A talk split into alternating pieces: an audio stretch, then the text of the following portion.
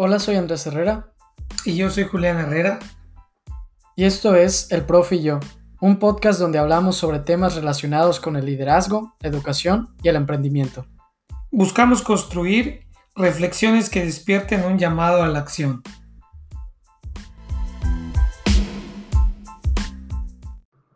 Hola a todos, bienvenidos al episodio 56 del Profe y yo. Hola, profe. Hola, Andrés. Vamos en el último capítulo de esta serie que es el Business Model Canvas. Estamos hablando sobre los diferentes elementos que componen este método y en este episodio en particular vamos a hablar sobre los elementos clave que se componen de las actividades, de los recursos y de las asociaciones clave de una empresa.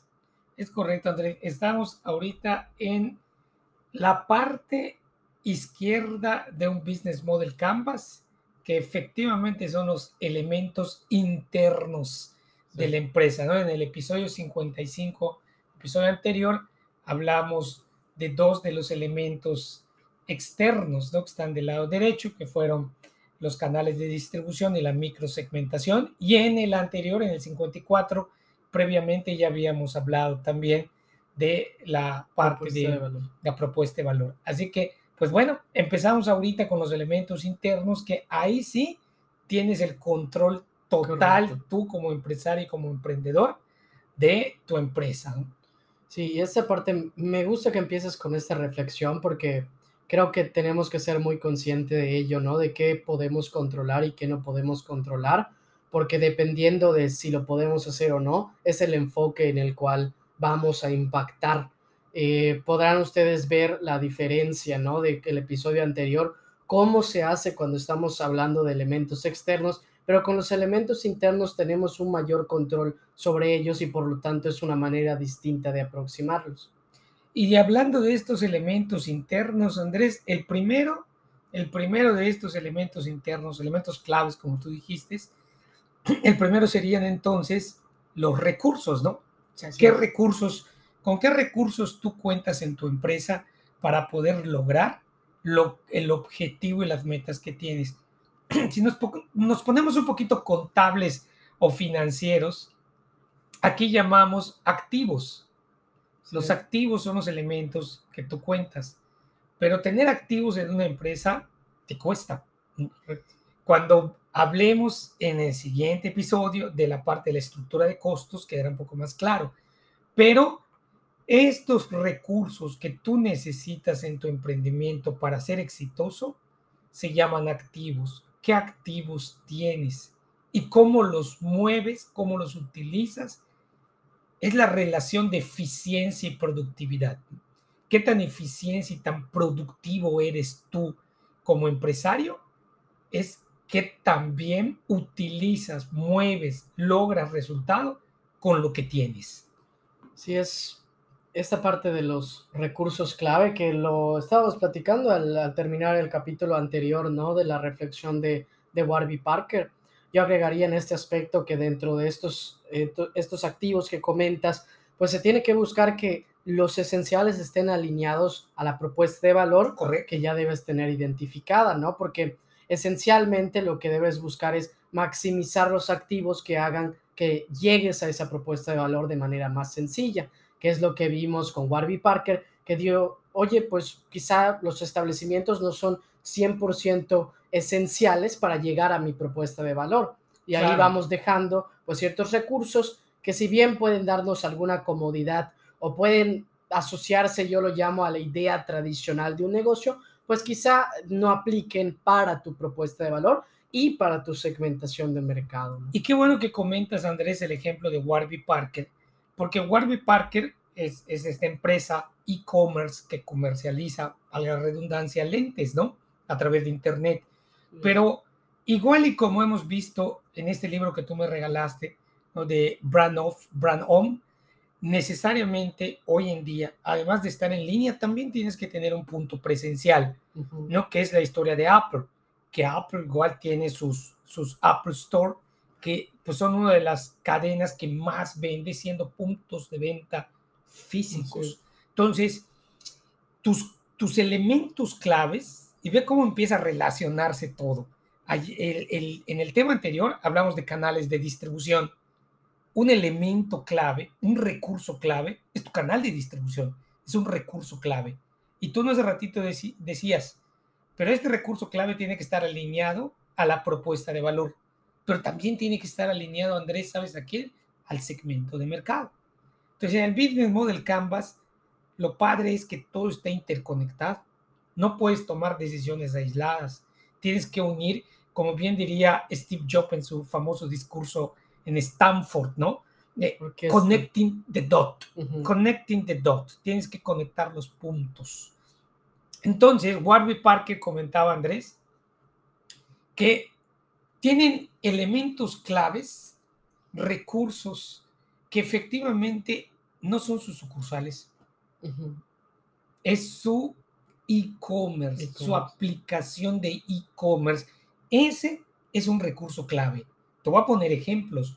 Hoy en día, muchos de estos negocios exitosos, de estos negocios unicornios o gacelas, tienen muy poco activo fijo como recursos claves, muy pocos. Te pongo un ejemplo, Instagram, por ejemplo. Instagram es una de las empresas de fotografía más grande del mundo y no tiene activos fijos, cámaras, rollos, etc. Airbnb es una empresa rentable de hospedaje y no tiene activos fijos, hoteles, etc. Uber, Uber es una empresa sumamente rentable también en el transporte y no tiene activos fijos, no tiene vehículos que están en el, en el negocio de la intermediación. Entonces, los activos que ellos tienen no son fijos, como estamos acostumbrados en las empresas, son activos circulantes, como dirían los contadores, ¿no? O sea, son aquellos activos que son sus clientes, la base de clientes de todos estos negocios, ¿sabes cuánto vale? La de Facebook, ¿cuánto vale la base de clientes de, de Facebook? Su caja y bancos, no sus cuentas por cobrar. Realmente este es el activo que ellos tienen la mente de su gente, el recurso humano más que el recurso material. Y esto lo defines en tu business model canvas. Tu emprendimiento y tu negocio va a tener como recursos claves activos circulantes no fijos. Así es, y, y yo creo que ese análisis que estábamos platicando durante esta serie, pues te permite ver qué es lo esencial para ti, ¿no? Y en qué vale la pena más invertir tus ingresos para que puedas beneficiar al negocio. Quizá el abrir esa nueva, ese nuevo establecimiento quizá no te convenga y sea mejor que inviertas en una campaña de publicidad en Instagram. ¿Por qué? Porque eso te va a dar directamente más ventas, por ejemplo. Entonces es importante hacer esos análisis que si llegamos, ¿quién te lo haría? Pues claramente el recurso humano, ¿no? Esas personas. Ahí vamos hablando otro recurso clave que es las personas que van entrando a tu empresa y el que tú vayas a crear los puestos y los espacios para poder tener este tipo de conversaciones, ¿no? Que también ahí estamos hablando de una manera nueva de ver la organización de los negocios que muchos de los eh, puestos hoy ¿no? Más cotizados en las grandes empresas y así, no existían antes, ¿no? Como analista de innovación, analista de crecimiento, analista de mercadotecnia digital. O sea, es este tipo de nuevos recursos que hoy son valiosos. El cloud manager, cloud manager. cloud manager, el administrador de la nube. Vamos al segundo elemento, al segundo elemento clave, sería las asociaciones. Bueno, si quieres empezar antes con actividades. Actividades claves, vamos con actividades claves. Las actividades claves, ¿qué te denota? Tú en tu emprendimiento y en tu empresa quieres brindar calidad, calidad a tus clientes para que estén contigo. ¿Qué procesos? Si hablamos de, de actividades claves, las actividades son procesos, ¿no? ¿Qué procesos tienes para que tu empresa no sea burocrática? No tengas que hacer muchas cosas para tú como cliente, ¿no? Muchas cosas para obtener ese producto o servicio pero también sí estén definidos los procesos claves que hacen que la calidad llegue bien. O sea, es un punto de equilibrio, Andrés. ¿no? Ni muchos procesos que luego te veas allí en la necesidad de hacer una reingeniería o una rearquitectura de procesos, ni tan pocos procesos que luego no sepas qué hacer cuando el producto no está llegando a tiempo, cuando la persona desconoce cuál es la siguiente fase de la producción. Necesitas tener los procesos exactos. Exactos de acuerdo a quién? Al segmento de mercado y a la propuesta de valor. Así es, yo, yo veo esta parte de las actividades clave como la conjunción entre tu canal de distribución y la meta final, que es llegar al segmento de mercado. Así es. ¿Cómo vas a hacerlo, no? O sea, ¿cómo va a lograr ser efectivo tu canal de distribución? Que la meta final es llegar al segmento de mercado. Este es el cómo. Ah, y se me hace fundamental y creo que no se le dedica mucho tiempo a esta parte en las empresas o en los proyectos, ¿no?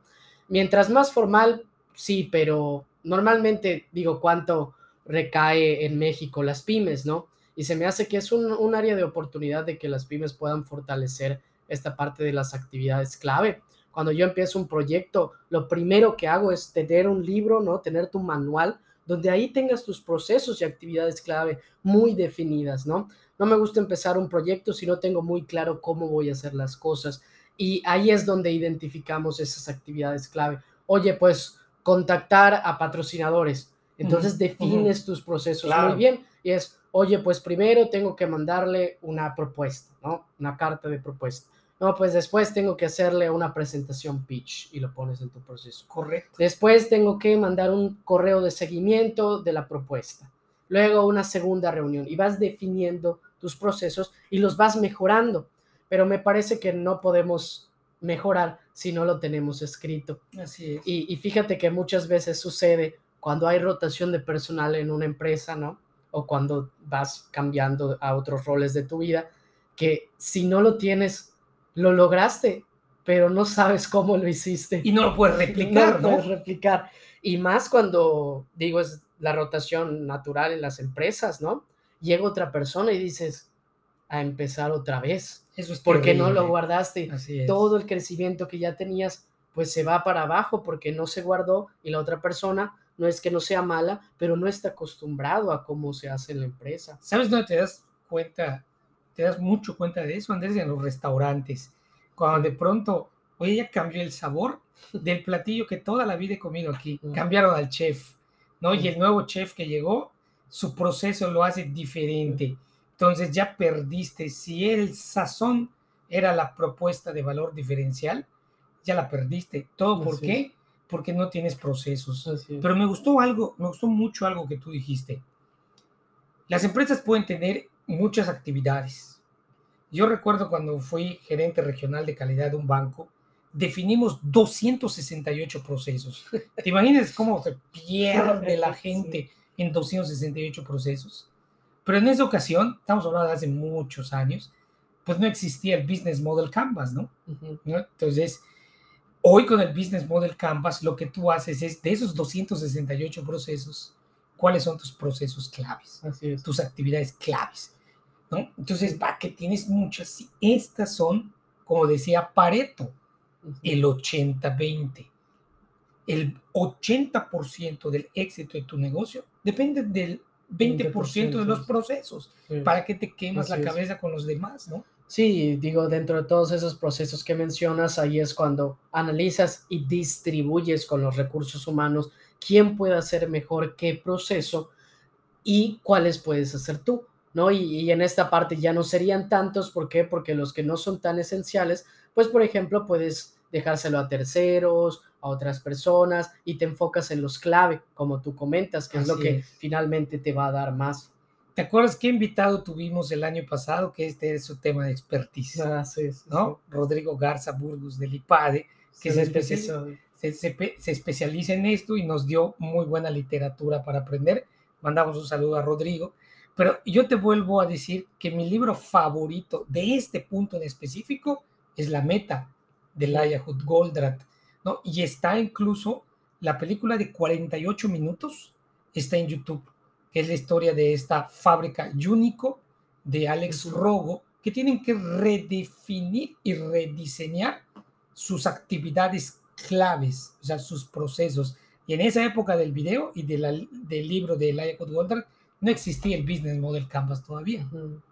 Sí, yo creo que es, es esencial porque me parece que luego quizá las empresas, y más hoy, ¿no? Porque ves la diversidad de tantas cosas que tienes que hacer, Yo lo veo en el espacio, por ejemplo, de la mercadotecnia digital, como cuánto tienes que hacer, ¿no? Así es. Y, pero luego tienes que traducir también en resultados y te das cuenta, oye, pues quizás hacer esto me ocupa mucho tiempo, pero no me está dando muchos resultados, ¿no? Por ejemplo, en algo tan sencillo como los podcasts, estaba leyendo el otro día un análisis sobre ello de cuánto tiempo se pasa haciendo como un arte conceptual de cada episodio. Mira. Sabes, como que cada episodio tú diseñas una, una foto. Y, y este podcast lo empezó a hacer porque lo vio de otros pero dijo, oye, yo me paso como dos horas diseñando las fotos de los episodios. Y esencialmente, ¿qué te hace crecer el podcast? Pues no mucho, ¿no? O sea, no te van a escuchar más porque ven una foto distinta en cada episodio. Quizá ya cuando vayas creciendo tengas gente que lo pueda hacer y, y, ya no te quite tiempo en las otras actividades clave. Pero me gustó esa analogía para ver. Es muy buena. ¿En qué tiempo debes enfocarte en qué? O sea, cuánto tiempo tienes y cuánta capacidad tiene tu negocio para las actividades. Y mira, este, esto que tú acabas de decir tiene mucho que ver con un modelo administrativo de los 80 que lo hizo Frank y Lilia Hilbert, que eran unos administradores, gurús de la administración, que lo que toca decir, ¿sabes qué es? Estudio de tiempos y movimientos. Básicamente, ¿qué tiempo de tu actividad le tienes que dedicar a esa actividad. O sea, ¿realmente esa actividad vale invertir tanto tiempo? No, nada más tanto. A esta otra sí vale mucho. Ese discernimiento, Andrés, es lo que marca la diferencia. Si tienes actividades correctamente bien definidas. ¿no? Y, yo ahí sumaría eh, el automatizar los procesos, ¿no? O sea, ver cuáles se pueden hacer de manera automática, que hoy hay muchísimos que se pueden hacer de esa manera, porque esencialmente ya varios de los procesos son digitales. Entonces, como son digitales, hay herramientas que nos permiten automatizar esos procesos. Entonces, también ahí yo echaría un ojo en ver y analizar que todos los escuchas vean sus procesos y se den cuenta, bueno, cuáles puedo dejar de hacer y dárselos a la computadora para que lo haga automático. Y ya que dijiste esto, ¿cuáles puedo dejar de hacer y los subcontrato, ¿no? Entonces ve nada más, te quitas una carga de tiempo, desahogas la transaccionalidad de tu gente y de tu equipo y además sacas costo-beneficio. ¿Cuánto me costaba cuando yo lo hacía? ¿Cuánto me cuesta ahorita que se lo pago a un outsourcing? Así es. Ve nada más. Los dos puntos que hemos dicho, los recursos claves, o sea, los activos fijos o circulantes. Y ahorita este otro punto el de las actividades esenciales, al final que terminan haciendo, Andrés, terminan reduciendo, si hay un buen análisis, tus gastos operativos en el negocio. Sí, te dan más eficiencia. O sea, yo cerraría este segundo punto con la eficiencia. Se me viene ahorita a la mente, ¿sabes quién? Maricondo. ¿Por qué? Porque Maricondo cuenta, ¿no? Como cuando va a las casas y empieza a organizar y todo, se, se sienta y dice, vamos a ver cómo haces esto. ¿No? Como estás en la cocina, ¿cómo te vas a servir un café?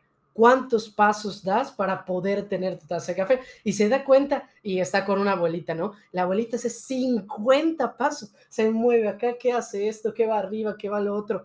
Y dice, oye, tienes como 50 procesos. Oye, eso es el estudio de tiempos y movimientos. Vamos a reorganizar toda tu cocina para que en vez de que en 50 pasos hagas tu café, lo hagas en 5.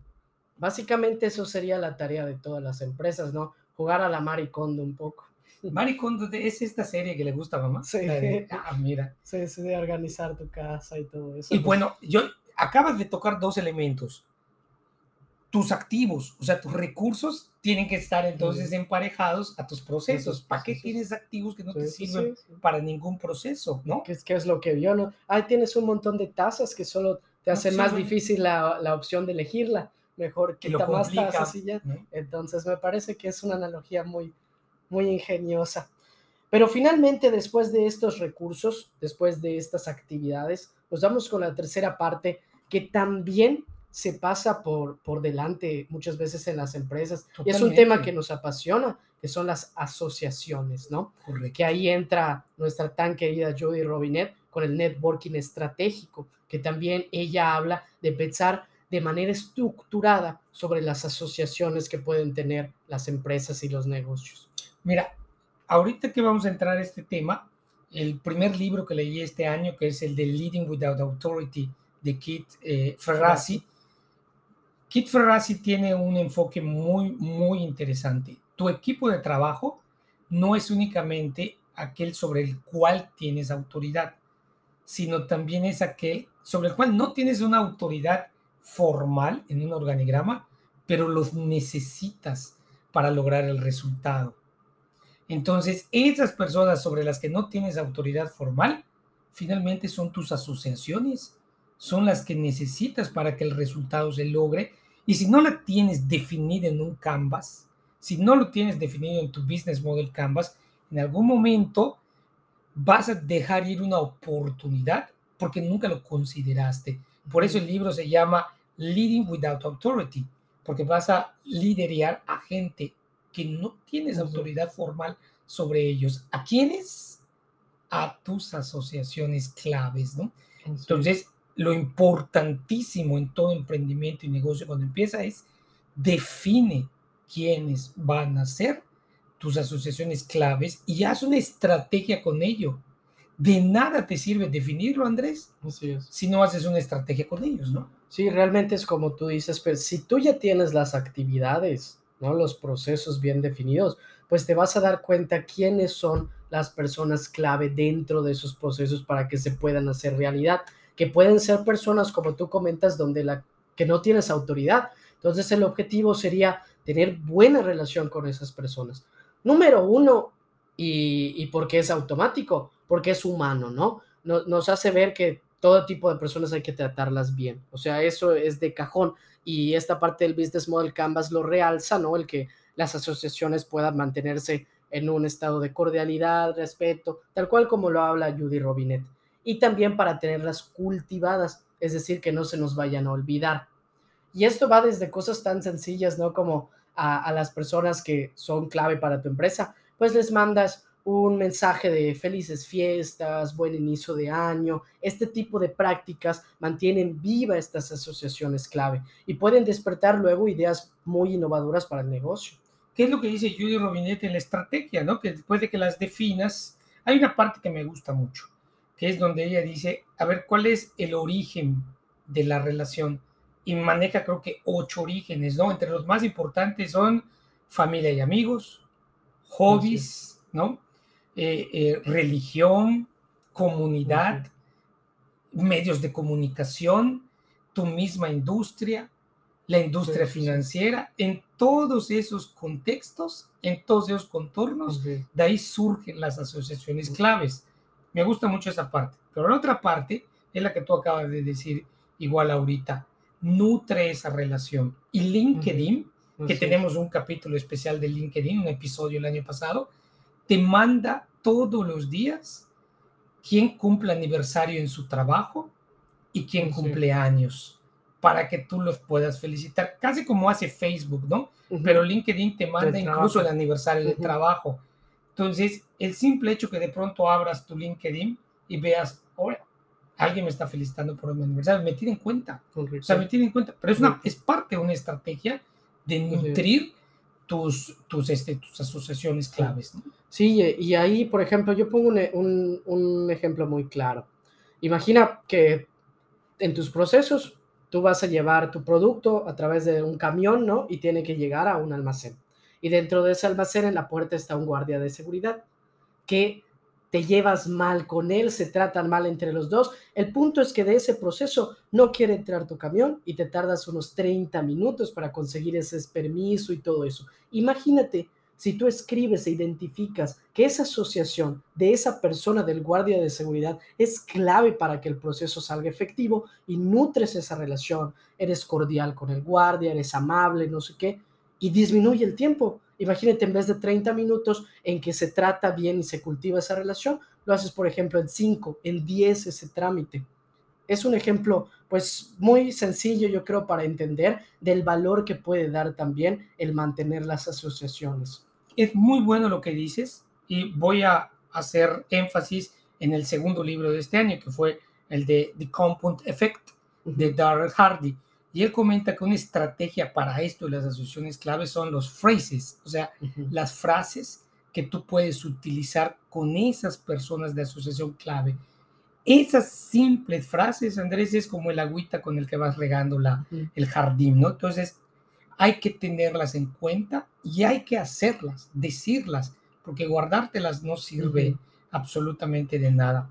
Yo he identificado, y lo comento muchísimo en las clases, ciertas figuras que son claves en cualquier negocio, ya sea un negocio del sector primario, industria, comercio, retail, educación, financiero, automotriz, en el que sea. Y ahí te va. Primero son los clientes. Entonces tienes que identificar, ya lo vimos en el episodio específico de microsegmentación del mercado, que es el anterior a este, ¿no? ¿Quiénes son tus clientes? Y ya nutrirlos. Dos, tus proveedores. Tus proveedores son una asociación fundamental. ¿Cuál es tu relación con ellos? Ahí te va el tercero, Andrés. Tus acreedores. ¿Quiénes son tus acreedores? Bancos, financieras o acreedores diversos. ¿Cómo ves al banco? ¿Como alguien que te brinda un servicio o realmente es una asociación clave? Te va a dar un crédito con condiciones preferenciales, etcétera. Ahí te va otro. Tus socios accionistas están confiando en ti, te están dando su dinero. ¿Cómo los tratas? Ahí te va otro más. Tus empleados. Tus empleados es una asociación clave fundamental.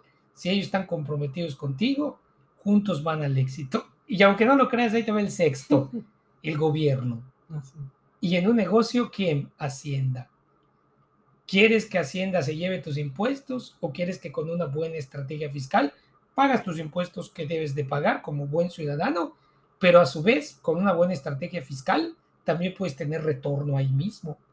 Entonces, pues es nada más alguien que drena dinero o es una asociación clave. ¿Cómo ves? Seis asociaciones claves, Andrés, que todo negocio, giro que sea, tamaño en el que esté, país en el que esté, son claves. Fíjate que ahorita que comentas estos puntos, lo que yo haría es ponerlos en una tabla, en un documento y calificar del 1 al 10 cómo estoy en esta, en esta asociación. No es la estrategia de Judy Y así los vamos midiendo y por qué. ¿Por qué no está en el 10 y qué puedo hacer para que llegue a ello? Estás diciendo la estrategia de, de Judy Robinet, que, que yo, eso que acabas de decir, déjame lo agrego con algo más y que tiene mucho que ver con la estrategia de Leading with Authority y también del de Compound Effect que acabamos de decir. Y es más, yo le sumo a una estrategia de un, del tercer libro que leí este año, que es el de Joel Osment, que se llama Every is Friday, ¿no? Que aquí comenta claramente Joel algo muy interesante. ¿Qué puedes dar tú? O sea, proactivamente, primero, lo primero, como dice Stephen Covey, ¿qué puedes dar tú? Antes de preguntarte, ¿y qué gano de los demás? ¿Sabes quién decía esto? Adam Grant en su libro de eh, Giver and Takers. Entonces, los givers siempre tienen más éxito porque se están preocupando qué le dan a los demás. ¿Tú quieres una asociación clave exitosa, Andrés? Primero piensa qué puedes dar tú. ¿Y cómo sé qué puedo dar yo? si no he hecho un análisis de mis fortalezas y ahí viene el FODA, Andrés. El FODA. Bueno, después de que ya pensaste que puedes dar con tu FODA, ahora piensa y tus asociaciones claves, ¿qué te pueden dar a ti? ¿Qué necesitas de ellos? Entonces, no vas nada más como un taker, como un tomador con ellos para sacar provecho y ventaja, sino ya sabes en qué pueden apoyarte, ¿no? Ve nada más cómo se unen esos dos puntos.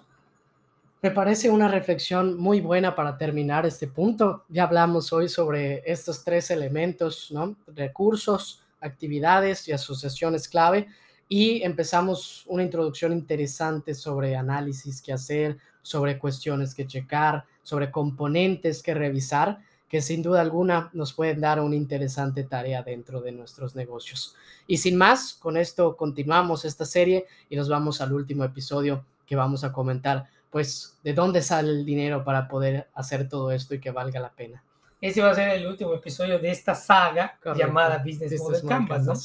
Y como siempre, profe, pues te agradecemos de estar aquí y compartir con nosotros. E, e, e, esta saga ha sido excelente, Andrés. a mí me apasiona este tema. Ya llevamos tantos capítulos todo el primer mes del año. Así es. Hablaba de Business Mode de Canva y parece que no termina. ¿no? Así es. Pues ha sido una serie muy divertida. Vamos ya al último episodio y agradecemos a todos los escuchas que la eh, sintonizan atentamente. Entonces, muchas gracias, profe. Gracias a ti, Andrés. Y nos vemos hasta la próxima.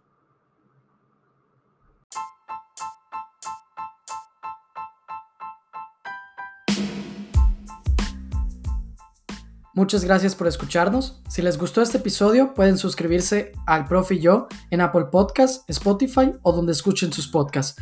Si quieren mandarnos un saludo, hacer una review o sugerir algún tema para platicar en próximos episodios, pueden mandar un mensaje y seguirnos en las páginas de Instagram y Facebook como el yo. Soy Andrés Herrera. Y yo soy Julián Herrera. Y nos vemos hasta la próxima.